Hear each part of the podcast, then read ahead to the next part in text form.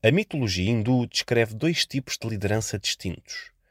Um deles, através do exemplo de Krishna, que liderou os poderosos Pandava na guerra de Kurukshetra, embora não tenha participado ativamente na guerra. O outro, através da história de Lord Ram, um jovem príncipe admirado por todos e visto como um exemplo para a humanidade e que assumiu um papel preponderante nas batalhas ao lado do seu exército. Conforme descreve a lenda, a esposa de Lord Ram, Sita, foi sequestrada por Ravan, rei de Lanka. Em resposta, Lord Ram construiu um exército de macacos que venceu Ravan com o objetivo de resgatar a sua esposa de Lanka.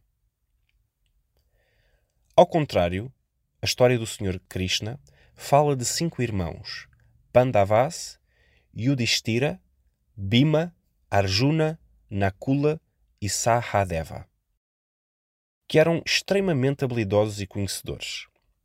Juntos, os irmãos lutaram e venceram uma guerra intensa contra os seus primos, os Kauravas. Esta guerra é hoje conhecida como a Guerra Kurukshetra. O acampamento dos Pandavas era liderado por Krishna, sendo que este sabia que nunca iria manusear uma arma durante a guerra.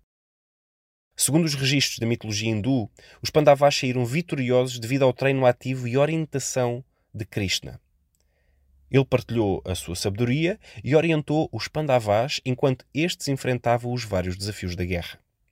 O estilo de liderança do Krishna ensina-nos como liderar as pessoas de forma adequada, adaptando o estilo de atuação à situação. Este adotou um estilo de liderança em que prevaleceu a sua forma de atuar como coach e mentor. Isto porque os cinco irmãos, Pandavas, eram já muito habilidosos e conhecedores.